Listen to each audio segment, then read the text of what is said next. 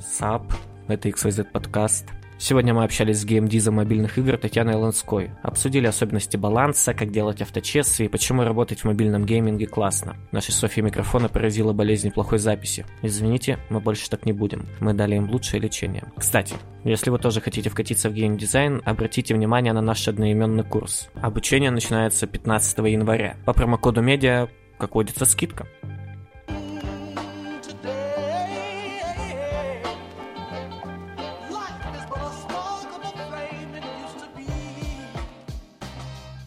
Всем привет, это XYZ подкаст. С вами ваши ведущие, извините за тавтологию, Никита и Софья. Софья, помахай рукой.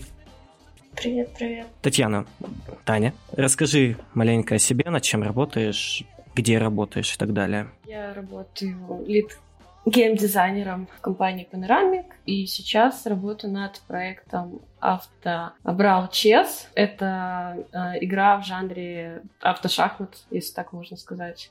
Вот, достаточно свежий жанр на рынке. Да, расскажешь э, про свои обязанности, чем ты занимаешься каждый день, а, кроме созвонов со всеми. Да, какие у тебя прямые обязанности и... Ну, э, спектр обязанностей такой довольно широкий. Это и организация работы геймдизайнеров на проекте, это всякие там обсуждения задач, э, брейнштормы, проведение ретро, проведение скрамов геймдизайнеров, также это обучение новичков и старичков по различным задачам, написание гайдов, коммуникации с э, внешними отделами, ревью, отсмотр ну, готовых задач, то есть там какие-то правки дать и так далее. Постановка задач, также я пишу диздоки и формирую спринты. Расскажи о том, как вошла в геймдев. Может, у тебя какое-то образование есть интересное, где-то училась на курсах, не знаю. Э, история такая довольно долгая, я постараюсь кратенько рассказать. Э, я вообще из Беларуси, э, и, соответственно, образование получала там же. Училась в Белорусско-Российском университете и заканчивала специальность экономист-менеджер. Wow. Это было на кафедре экономическая информатика, то есть там была экономика и бухгалтерия, и программирование тоже чуть у нас было, но как бы оно уже все давно выветрилось из головы, мне по жизни оно не пригодилось. И в какой-то момент я приехала в Россию и начала, ну то есть закончила универ, приехала в Россию с целью как бы найти себе работу, обустроиться и так далее. Сначала я думала, надо работать по специальности. Вот, все-таки у меня есть диплом, все такое. Чуть-чуть какие-то знания есть, почему бы себя не попробовать. Но создавала кучу резюме на FitHunter, погрузилась в тяжелое размышление, потому что мне не очень хотелось э, работать по специальности, а чем другим я могу заниматься, это, ну, в целом, как бы, такое представление в 20 лет очень сложно сформировать любому человеку, ну, понять, что тебе нравится по жизни, потому что ты просто как бы выброшен в мир взрослой жизни. Тогда еще в тот период э, играла в онлайн-игру, там познакомилась э, с ребятами, вот, и один из этих друзей, он оказался программистом достаточно крупной компании, которая тоже делает игры. И он мне говорит, типа, давай в IT устраивайся. Я говорю, ну я же ничего не умею. Ну, то есть, э, я же не могу просто прийти и сказать там любую компанию, типа, возьмите меня. Он говорит, ну попробуй, типа, с каких-нибудь таких, э, ну, типа, сначала попробуй, например, э, устроиться QA. А, ну, я начала смотреть, что вообще нужно QA, какие там, не знаю, программы, может быть, нужно знать, может, курсы какие-то пройти. Смотрела вакансии, увидела, что там от одной игровой компании висит вакансия на QA. Сначала думала отправить им, потом думаю, почему бы не посмотреть, какие еще бывают. И увидела там младший геймдизайнер, вроде так называлось. Посмотрела, что вообще нужно, там любить игры, играть в игры, э, уметь там, не знаю, делать таблички в Excel. И я подумала, боже, я прекрасно подхожу под это описание создала резюме, отправила его. К сожалению, они мне отказали, но откликнулась другая компания, и так я попала в свой первый игровой стартап и проработала там почти два года. А, да, я хотела спросить, а это было примерно в каком году? Это было, господи, ну, короче, лет пять назад, наверное. Угу. Пять с а. половиной, что-то угу. в районе такого. Угу.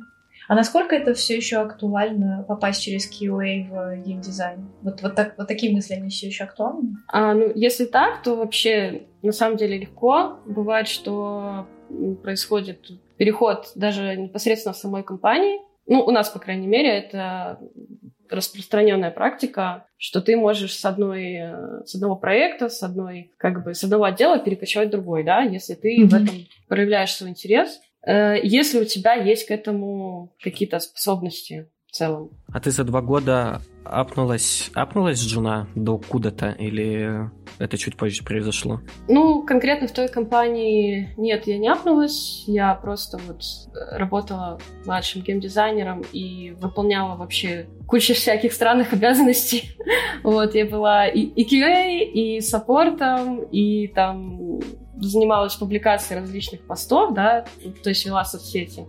В общем... Комьюнити менеджер да, да, да, комьюнити менеджер. И в какой-то момент я поняла, что что-то вот не двигается ничего, и каких-то перспектив, да, тоже не планируется. То есть не было, по сути, возможности как-то...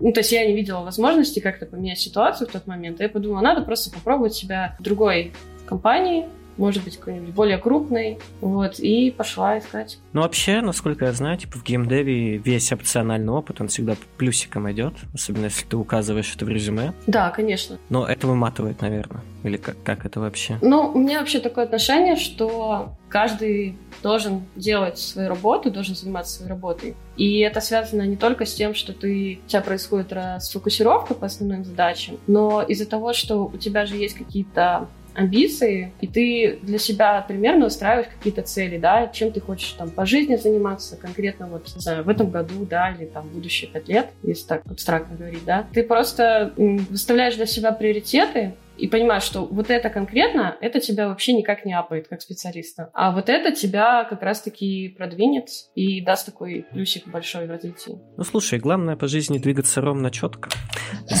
Твой следующий вопрос, наверное. Окей. А расскажи, над каким проектом ты сейчас работаешь? А, сейчас работаю над авто Брал Чес. Я работаю на нем с самого вот начала, как сказать, с первого дня. Вот. То есть с одного проекта перешла на него сразу на этапе там идеи. То есть тебе доверили прям вести проект? Ты, ты, ты, ты, на, ты на него попала сразу лидом? Uh, нет, я попала не сразу в лидом. Тогда у нас еще немножко по-другому была структура компании. Мы только пробовали перевод на команды, вот, и тогда у нас был, ну, если говорить про геймдизайн, то дом у нас был продюсер, вот, uh-huh. и он как раз все, ну, геймдизайнерские задачи там сдавал ребятам. И получается, компания была меньше, чем сейчас? Да, гораздо меньше была. Uh-huh. Ты сказала на команды, то есть, а раньше как было? Раньше команд не было. Ага. Окей, а можешь рассказать сейчас примерно, как происходит работа над проектами? А у вас на сайте висит, если я ничего не путаю, два выпущенных проекта и один еще в разработке, верно? Mm-hmm, да. А вот как тогда организуется работа над ними над всеми? Получается, ты конкретно лид на Brawl Chess. Да. А, и получается, у тебя своя команда, на, на, и еще на две игры есть еще две команды, так? Ну, не совсем так. То есть э, я могу немножко рассказать про само устройство компании, да, э, чтобы так представление какое-то появилось. Допустим, ну, есть проект какой-то, да, который есть у нас. И над каждым проектом есть несколько команд, которые занимаются его разработкой. И это именно команды разработки. Команд может быть э, несколько, то есть от одной там до трех, допустим, как сейчас. И они параллельно делают какие-то э, задачи, работают по спринтам. Угу. А к ним прикрепляется команда О. Это, ну, мы так просто внутри себя называем, да, по буквам разные команды. Вот, и команда О, она занимается именно оптимизацией каких-то процессов, формирует э, таймлайн разработки, формирует э, спринты и так далее. То есть следит э, за тем, чтобы все как бы шло по плану и чтобы все было ок по процессу. Если они сделали все хорошо, то офисе все-таки о Да, я аплодирую. Ну и поверх всего этого у нас еще есть э, внешние команды, с которыми мы коммуницируем. Это серверные, сценаристы, саппорты, комьюнити-менеджеры, аналитика, маркетинг, креативы и так далее. И они уже как бы, они э, работают не внутри проекта, они работают вместе со всеми проектами сразу. Я любитель авточезов. Ну, я, правда, играл в свое время, когда только вышел Dota авточез был. Какие-то кастомные игры в Доте были. И я много наиграл ну, в Battle.net нету подсчета часов, но много наиграл в Hearthstone авточас. Ну, там mm-hmm. маленько по-другому реализован. И вот мне интересно вообще специфика работы над авточас. Ты же, наверное, до этого над играми в других жанрах работала, ну, учитывая, что авточас достаточно молодой жанр. Интересно, как вы балансите, плюс-минус придумываете систему синергии между разными персонажами. Расскажи об этом, ну, не супер глубоко, да, чтобы не раскрывать секреты, но плюс-минус, чтобы молодой геймдизайнер, который это послушает, понял, куда ему двигаться и какие какой вектор работы у него будет, если он будет работать над авточас? Так, с чего бы вообще начать? А, ну, если конкретно говорить о специфике авточеса, то, как если сравнивать, да, например, с другими э, более близкими жанрами к ним, это, наверное, просто, ну, батлеры какие-то, вот. И если в батлерах постоянно можно добавлять каких-то новых героев, да, то есть растить контент игры, то угу. в авточесе у нас есть сразу изначально какая-то готовая мета, да, то есть ограниченное количество героев. И они там разбиты внутри там по своим редкостям, по своим синергиям. То есть сквозь все авточесы проходит такая единая механика, это синергии. Там, то есть есть какие-то расы, есть какие-то классы, да, и они как-то комбинируются между собой. Иногда, например, как в Hearthstone отказываются от классов, там просто делают расы. Да, то есть, может быть, э, ну, что-то одно, но как бы идея с синергиями, она сохраняется. Ну, и дальше что важно знать, что все-таки в авточесе самое главное это кор, то есть как играется именно сам бой. И от этого все остальное выстраивается. То есть насколько этот бой, ну, как там настроена сложность, да, как там герои между собой комбинируются, какие у них способности, какие шансы выпадения героев. Ну, то есть э, это как бы большой такой пласт вариативности внутри боя. Вот плюс-минус, как, например, ну вот вы сидите там своим гейм- геймдизайнерским кружком. Как вы придумываете синергию между персонажами? Вы смотрите на какие-то другие проекты и думаете, ну вот, нам нужен класс охотников, который будет прыгать с одного, или убийц, убийц больше подходит, убийц, которые будут прыгать с одного там угла карты на другой. Нам нужна, значит, раса человеки. Ну, потому что человек самый популярный. Их будет больше всего, но у них какая-нибудь слабая синергия будет. Там, плюс 5 к брони, когда какие-нибудь условные, менее популярные демоны дают тебе плюс 20 к урону. Угу. Как это вообще все выглядит изнутри? Ну, изначально, наверное, нужно скорее определиться вообще с количеством героев, да, сколько героев будет внутри каждой редкости, чтобы правильно настроить шансы выпадения в магазине, ну, чтобы постепенно сложность по мере самого матча росла. Как, угу. Когда ну, и при этом тоже определиться, а, допустим, вот э, во всех авточесах есть такая механика, что ты там покупаешь копии героев, и они там апают звезды. Понять там, сколько э, звезд там, во, во сколько звезд должны собираться герои, сколько копий там требуют. От этого мы там получаем примерное количество героев, сколько нам нужно в итоговой мете иметь. Угу. По ним там раскидываются редкости, да, то есть определяется сила, важность героя в пуле общем. Дальше нужно будет этих героев перетасовать таким образом, чтобы они сформировали, ну, классы и расы. Угу. И нужно э, тоже подумать о том, что, допустим, мы не можем в одну редкость поместить все классы, все расы, да, они должны быть равномерно по прогрессу редкости распределены. Угу. А классы — это как бы не основная механика, все-таки основная — это расы, да, то есть они должны носить самый большой импакт в бою, а классы — это скорее как бы вариативность дополнения. Что еще? Ну, соответственно, сила способности героев, да, она должна расти тоже по редкостям. Они должны быть сбалансированы между всеми классами и расами. Э, они должны быть ну, скалируемы тоже, да, что они могут как-то улучшаться. Если мы повышаем звездность героя, то его способность становится сильнее, да. Если взять, к примеру, какой-нибудь скилл, какой-нибудь нескалируемый, типа, когда выставляем там, фигуру на стол, то она там в начале боя убивает какого-нибудь вражеского героя сразу, да. Вот это пример скилла, который нельзя скалировать, и он не очень подходит для этого режима. То есть э, скилл должен расти, да, его значение. Но иногда, слушай, уходят от этой идеи там о прокачке героя, да, опять же, э, тот же Hearthstone, там герой тебе дается со скиллом определенным, и он у тебя так и есть до конца игры. Улучшают таверну, чтобы получать более сильных существ. Тут ты упомянула, что э, важно придумывать э, механики взаимодействия, да, между расами и героями, а сначала придумывается, например, пул рас, который нужен, и уже исходя из них выстраивается идея идеи о том, какие синергии им добавить, там бонусные статы, какие они дают, и вообще в чем их отличительная черта? Или вы сначала придумываете механики, а потом уже нанизываете их на расы, и там нарративщики, может, помогают это как-то подогнать красивыми описаниями и все такое? Ну да, всегда проще, ну, с конца, то есть э, ты сразу как бы примерно понимаешь, какие тебе нужны механики, а уже там, как они будут называться, какая там будет э, иконка, описание, это уже очень второстепенно. То есть всегда сначала ну, пытаешься увидеть какой-то финальный результат, от него начинаешь строить э, скелет.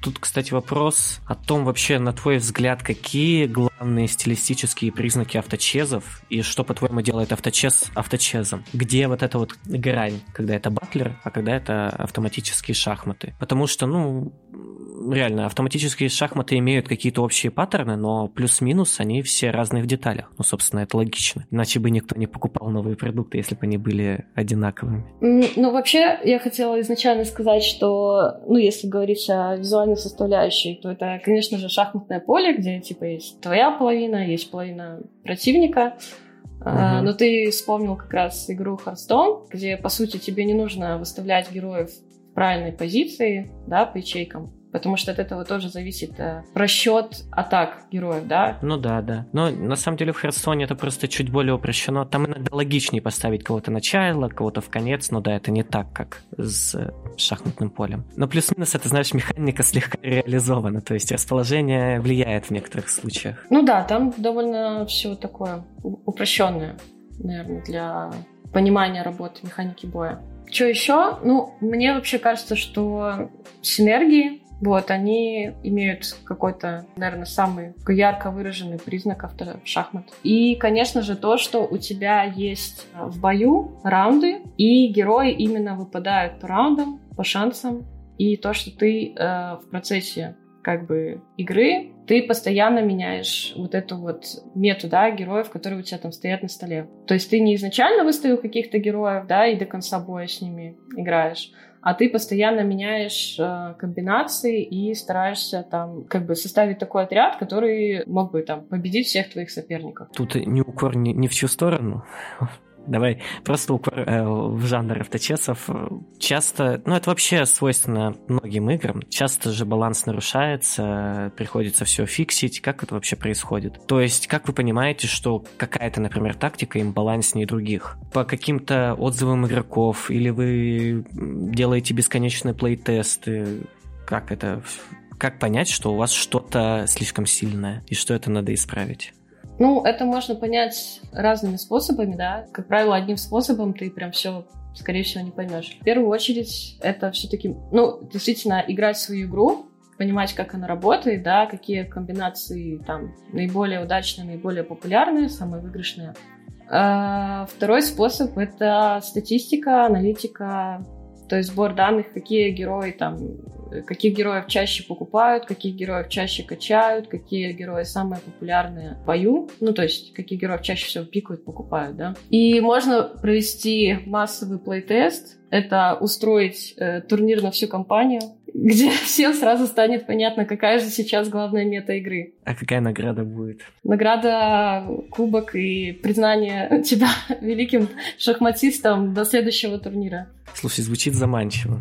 Ну, вот, допустим, ты как геймдизайнер приступаешь к работе над проектом, ты изучаешь же продукт соперников, да, или просто продукты в том же жанре. Во что вообще играла, когда делала игру? Что, может, понравилось больше всего? Какими-то решениями, интересными механиками и так далее? Ну, вообще изучается все, ну, типа, все, что хоть близко подходит тебе. То есть это и э, обязательно смотришь на игры, которые в таком же жанре, да. То есть если там делаешь авточес, ты смотришь самые там популярные крутые про- э, проекты авточес, смотришь э, игры в топ-100, гроссинга обязательно, и э, смотришь э, игры, в которых какие-то другие механики похожи на твои, да, и, возможно, реализованы более удач, удачно, да. Уточню, э, ты смотришь прежде всего на мобильные проекты или на все?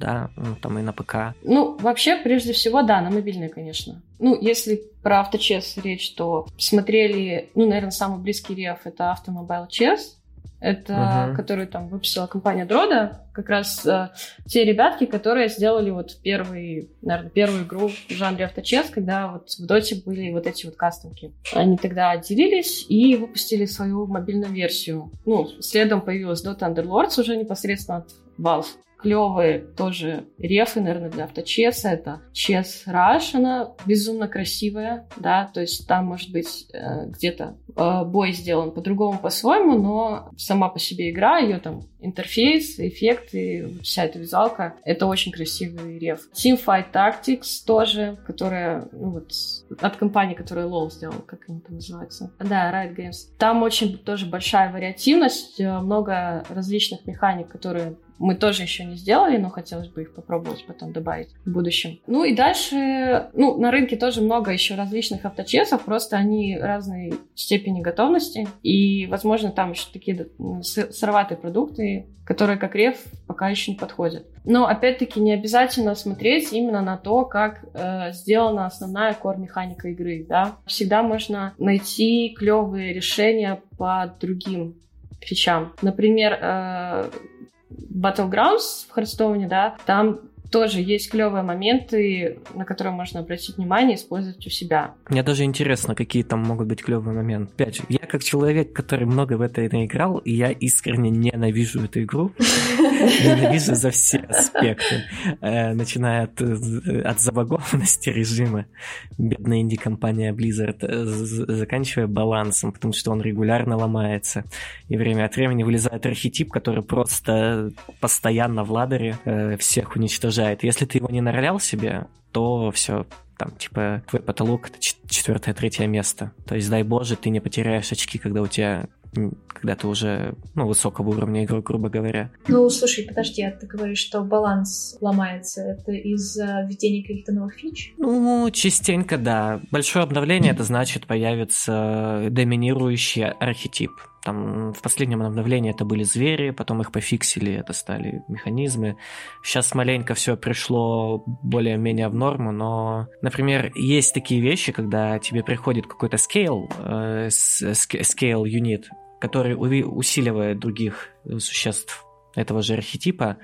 Если он тебе пришел намного раньше, то у тебя практически нету шансов камбэкнуть в игру. Ну, то есть ты можешь, если тебе повезет, если тебя будет кидать против слабых соперников, войти там в четверку, в тройку, но первое место ты не возьмешь, если там какой-то чувак получил себе... Ой, кто в теме, тот в теме ты, по вороному там получил раньше всех, забафал элементалей, и тебе просто это нечем убивать в какой-то момент, там, типа, большие статы. Да, возвращаясь к вопросу. Тут небольшое лирическое отступление. А, ну, Херсоне, э, что, наверное, последнее прикольно заметила, там, когда ты что-то делаешь на поле, тебе вот этот хозяин таверны такими баблами, да, спич-баблами, какие-то да, да, да. комментирует, да, твои действия, высказывает какое-то одобрение.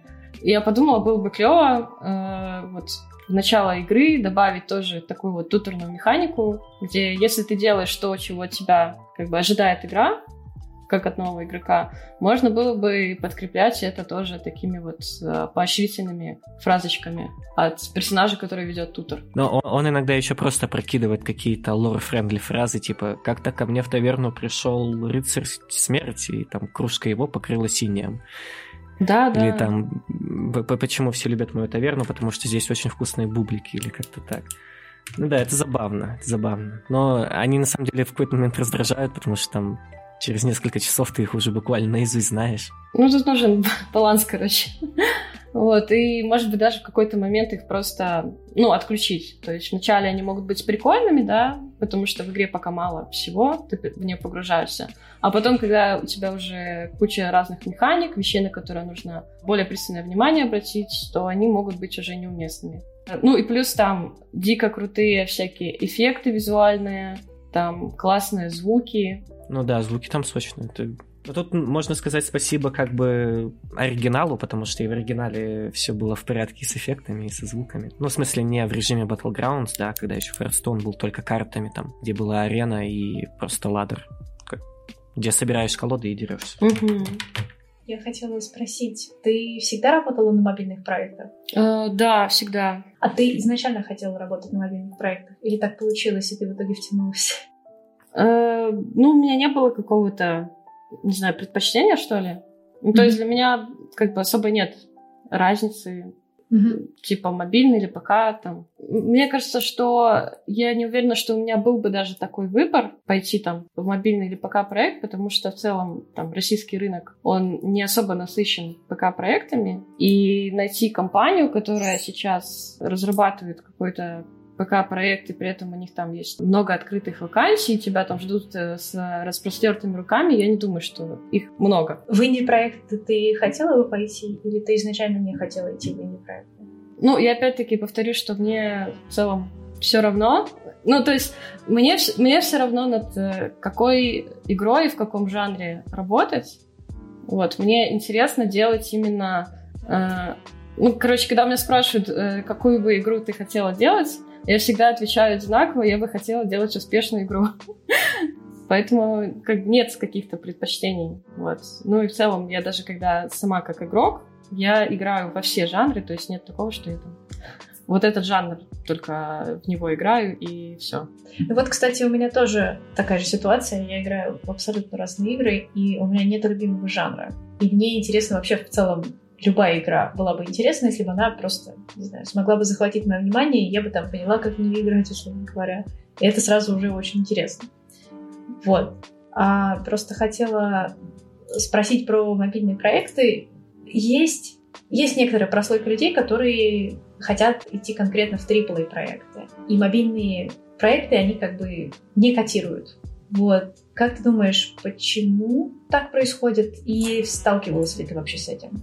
Ну, я слышала, наверное, от э, каких-то, ну, тоже от своих э, коллег по цеху, да, геймдизайнеров, что им было бы интереснее работать на ПК-проектах, но они в итоге все равно там туда не попадали, да, по разным причинам. Почему? Ну, часто слышу мнение, что, типа, мобильные игры — это, типа, не совсем игры. Они, ну, как бы... Не, то есть у них там нет какого-то, не знаю, большого мира, лора и тому подобное. Но я думаю, что это все решаемый вопрос. Короче, э, ну, так, если продолжить, то, мне кажется, это э, очень инфантильное такое заявление, на самом деле. Э, И часто это слыш... ну, можно слышать от людей, которых... которые не... ну, не...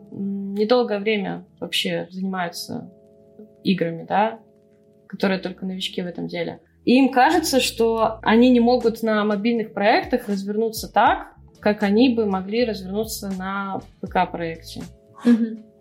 Но с другой стороны, на ПК, ПК-проекты тоже разные бывают. Верно, не обязательно, что нужен просто какой-то огромный лор. Или еще что-нибудь такое. Э, Ну да, есть маленькие инди-игры, которые, не знаю, сами в себе небольшие проектики. Вот, но это опять-таки не, ну, не AAA, про который там изначально был вопрос. Да-да-да, правда, да. Наверное, вообще, в принципе, в мобилках можно и опыт набраться. И мне кажется, в России это просто чуть более большой рынок, нежели AAA. Потому что компаний больше я слышал, как-то я вел стрим, слышал от, э, господи, от маркетолога, что и денежный оборот, очевидно, больше у мобилок. Соответственно, больше рабочих мест, и все в таком духе предлагается.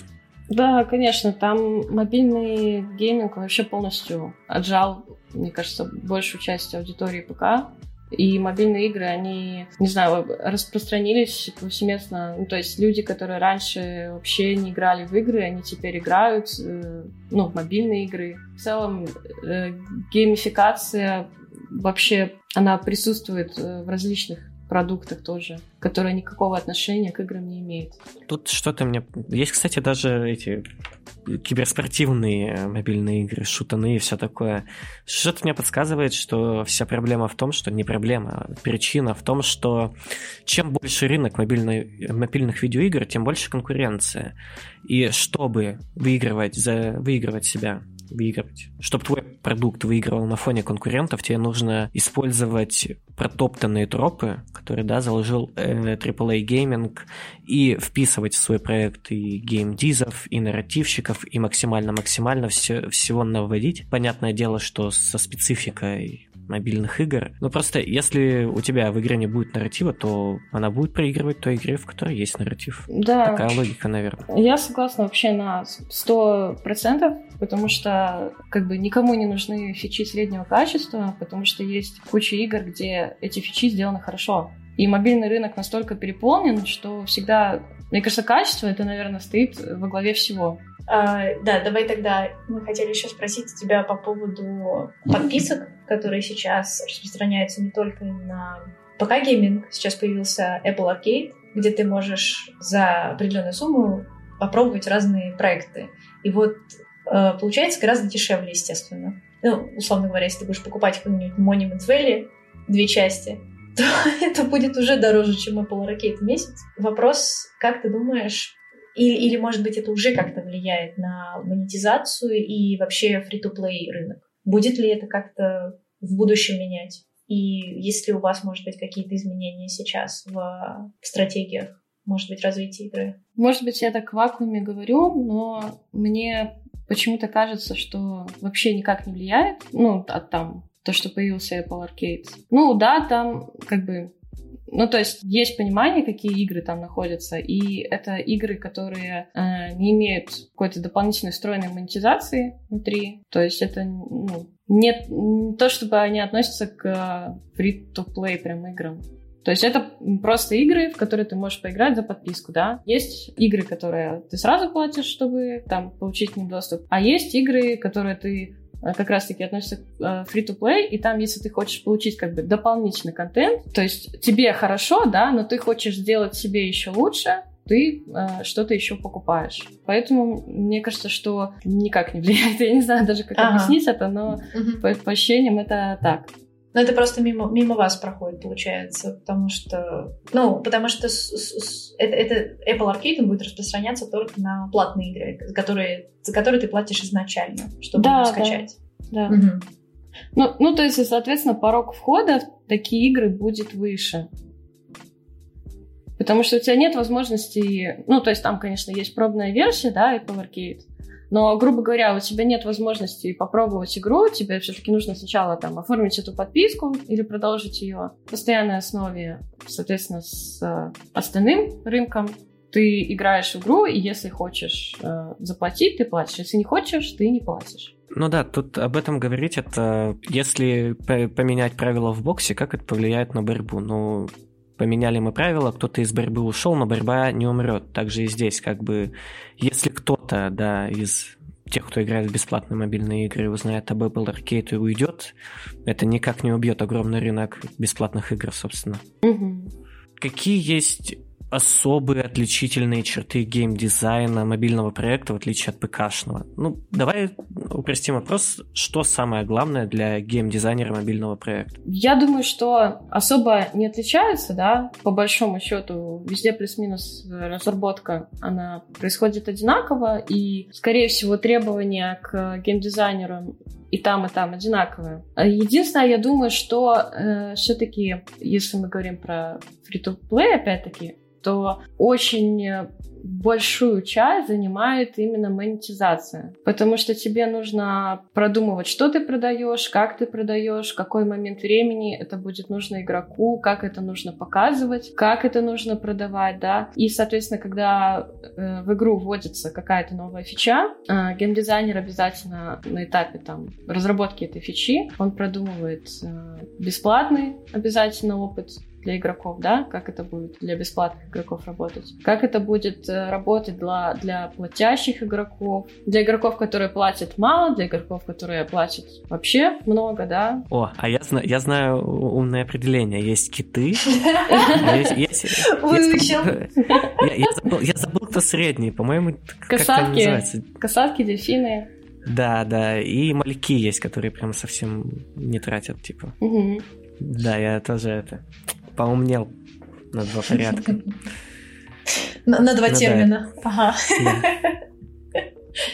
Я не знаю даже, что можно еще добавить. Ну, просто я... Ну, за счет того, что у меня нет опыта, да, в разработке пока проекта, поэтому я такую догадку выстраиваю, что, скорее всего, отличие такое. Может быть, есть еще какие-то, например, в ПК-играх больше, наверное, разделений, да, геймдизайнеров, есть, наверное, геймдизайнеры, которые там пишут сюжет, да, нарративщики какие-то. Но в мобильных играх, опять-таки, э, может по-разному это работать. А как, например, у нас геймдизайнер не пишет э, сюжет, да, не, не пишет сценарий. Он скорее придумывает, ну, то есть у него есть какой-то вижен, да, как это должно выглядеть И он ставит ТЗ на сценаристов. Сценаристы, соответственно, придумывают все там стринги, описания, придумывают весь лор, сюжет, кто как с кем связан, кто там в какой манере разговаривает. А геймдизайнер дает фидбэк, типа, это то, не то, и что можно улучшить, поменять. Ну, в общем, с, э, вот если, опять же, вспомнить э, Карину, которая к нам приходила и рассказывала про нарративный э, дизайн на мобильном проекте, судя по всему, везде по-разному. Как и на ПК, так и на мобильных играх. Зависит от того, насколько большая команда. А, и получается, разделение просто будет еще более специфичное, чем, чем больше становится проектов и чем больше становится команда.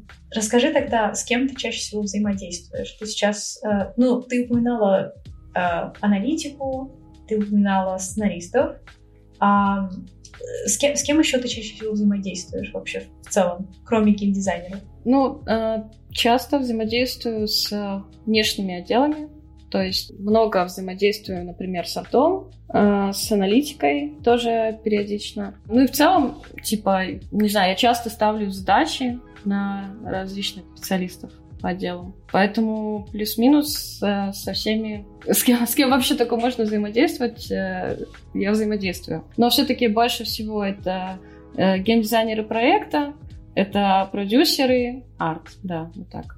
Под тобой сколько людей находится именно геймдизайнеры?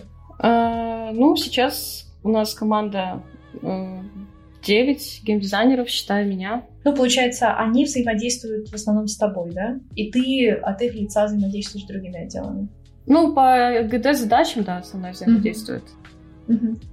Вот, всего у нас э, вообще геймдизайнеров почти 30, вот, считая продюсеров в том числе. А, слушай, а документацию, получается, всю ты делаешь? И та, просто есть ведь разные документации. Есть документация для геймдизайнеров, есть для, а, не знаю, может быть, программистов, есть для дизайнеров. Или у вас один такой большой страшный диздок на все? Именно по отделам документацию пишут внутренние специалисты.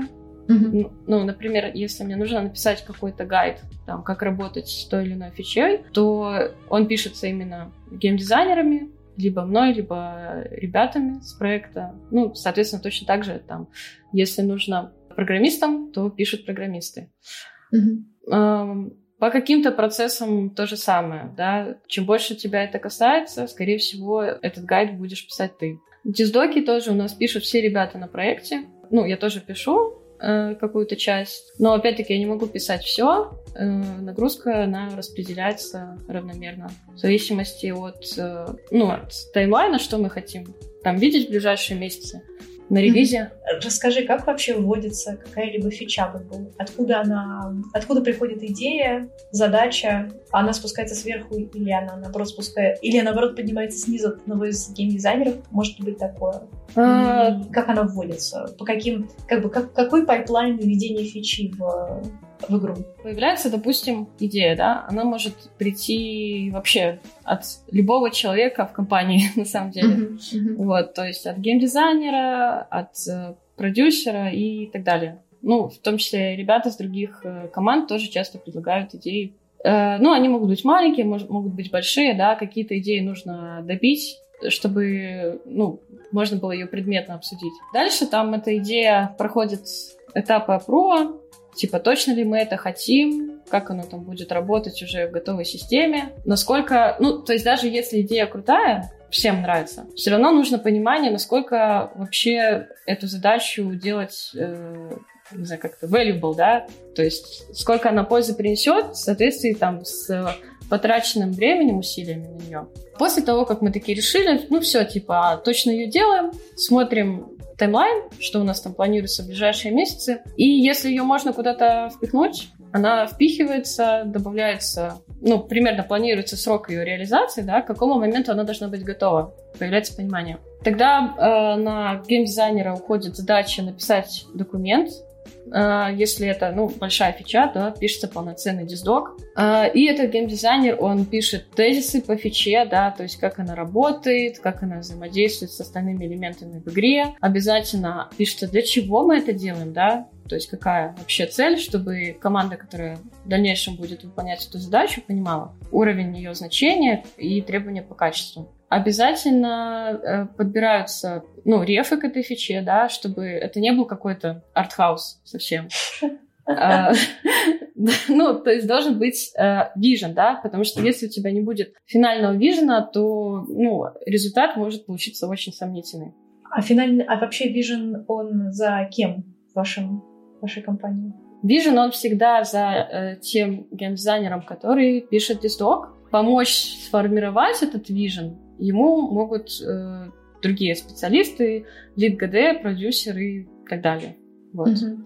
Uh-huh. То, то есть бывает, что ну, много проводится итераций с артом, чтобы прийти тоже к какому-то пониманию. То есть бывает, что какие-то крутые решения могут исходить от арт-отдела. Ну, когда вот он э, уже там накидал ревчики, поняли, как эта фича будет работать, есть готовые тезисы, их э, лид ГД опрувит. Типа, все, здесь написано все, что нужно, теперь это нужно детализировать. Тогда геймдизайнер расписывает, как эта фича работает, какие нужны там окна и остальные элементы, и отдает э, арту на реализацию, да, то есть э, сделать концепты, окон, если они есть, персонажи, если они нужны, и так далее. Вот, пока это все пилится, как раз геймдизайнер дописывает именно тех реализацию, то есть как это будет реализовано с технической стороны клиентам, серверным, как это будет сделано в конфигах. Соответственно, специалисты с этих отделов тоже смотрят, что все учтено, задаются нужные вопросы. На этом этапе происходят такие самые бурные обсуждения. QA тоже смотрят, что какие им нужны будут, например, дополнительные настройки для тестирования. И дальше тоже пишется там ТЗ, например, на сценаристов, какие нужны будут э, ключи, какой нужен будет сюжет, будет ли там туториал, какие нужны требования к туториалу, да, для нее. Появляются чек-листы, тоже для фичи. Если нужны инструменты, то тоже планируется либо описывается, какими эти инструменты должны быть, либо делаются уже эти инструменты, если они достаточно простые. Ну и когда вот это все готово, это все расписано, все как бы вопросики решены, эта фича, она презентуется команде, которая будет ее разрабатывать. То есть прям приходят все ребята, которые будут ее делать, и ребята с внешних отделов, которые будут ее поддерживать. То есть арт, сервер, сценаристы, аналитики. Все, ну, как бы, ГД презентуют эту фичу, а они задают какие-то дополнительные вопросы. Ну и все, дальше уходит в работу с разбиением на итерации, типа, что мы хотим в первую очередь, во вторую, без чего мы не можем э, зарелизить эту фичу и так далее. Но это если говорить о, ну, большой фиче. Угу. И эта итерация получается сколько? Месяц примерно или больше? А, ну, вот этот описанный процесс, в принципе, ну, зависит от размера фичи. Если фича большая, то вот эти вот подготовительные работы до запуска ее в разработку могут занять около там, трех недель, условно, если с нуля прямо. Потому что, ну, большую часть, наверное, даже занимает именно написание диздоков, чтобы учесть там все возможные кейсы. И потом еще около от недели до двух, да, в зависимости от объема, который требуется, арт э, готовит все необходимые окна, концепты и так далее. Окей, okay. слушай, а можешь тогда рассказать, какие навыки вообще нужны для геймдизайнера? Ты сейчас очень, очень большой пласт всего описала, получается, начиная от того, что нужно уметь писать документы, наверное, понятно, наверное, доходчиво, а, заканчивая чем? Вот можешь описать такой пул навыков для геймдизайнера? Ну, это все такое типа разделение на хард-скиллы и софт-скиллы. Вот, и в какой-то степени софт-скиллы важнее, потому что хард-скиллам можно научиться, если у тебя развиты софт-скиллы. Ну, если говорить о любом геймдизайнере, то нужно уметь доходчиво там излагать свои мысли, нужно обладать очень хорошим здравым смыслом то есть всегда находить э, какой-то баланс между тем, что хочется, между тем, что, м, что нужно, да, чтобы получилось. Что еще? Ну, конечно, нужен э, опыт э, именно игровой, да. То есть нужно понимать э, вообще, что сейчас модно, какие сейчас игры на пике популярности, какие есть там приемы, может быть, э, технические решения. Постоянно, наверное, рефлексировать, задавать себе вопрос, что я делаю, куда я иду и так далее. И критическим мышлением тоже обладать. Как бы считать там э, баланс, этому всему можно научиться. Описывать диздоки структурированно тоже. Но ты никогда не научишься быть не тупицей, если ты тупица. Да, справедливо.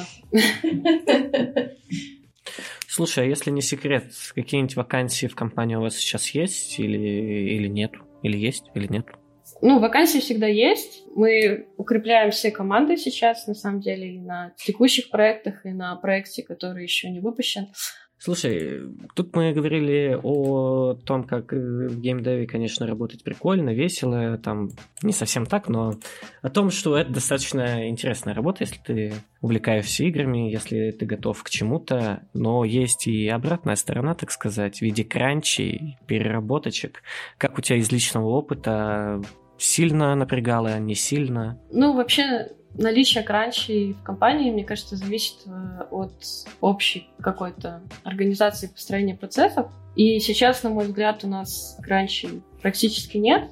То есть они, конечно, бывают, но это из-за каких-то э, экстренных ситуаций, случаев, да, когда, например, на релизе что-то упало, да. Конечно, в первую очередь нужно это обязательно починить, потому что прямо сейчас, допустим, игра может не работать, и мы, соответственно, как компания несем убытки. Вот, но именно на этапе разработки кранчи я считаю, что это как бы нездоровая тема, и просто нужно пересмотреть подход э, к планированию, чтобы этого не было. Тогда о приятном. Твои источники вдохновения, там, игры, какие нравятся и какие стали, может, поворотной точкой, чтобы так решить. Я в геймдев. Может, даже черпаешь из фильмов, я не знаю, книг и так далее. Ну, если там возвращаться к тому, как я попала в геймдев, то я попала э, через знакомство с человеком, с которым познакомилась в Доте. И, э, ну, как бы я в нее до сих пор играю, считаю, что это великая игра. вот. Э, но вообще мне нравятся маленькие игры. То есть я редко играю в какие-то AAA проекты.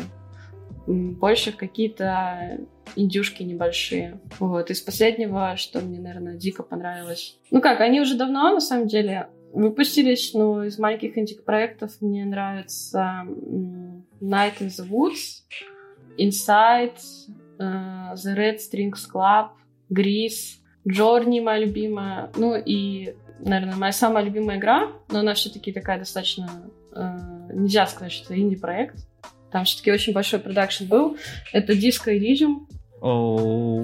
Вот, я его уже прошла два раза и собираюсь пройти Уважаю. третий. Выбила жалкого копа. Да. А арт-копа? Да.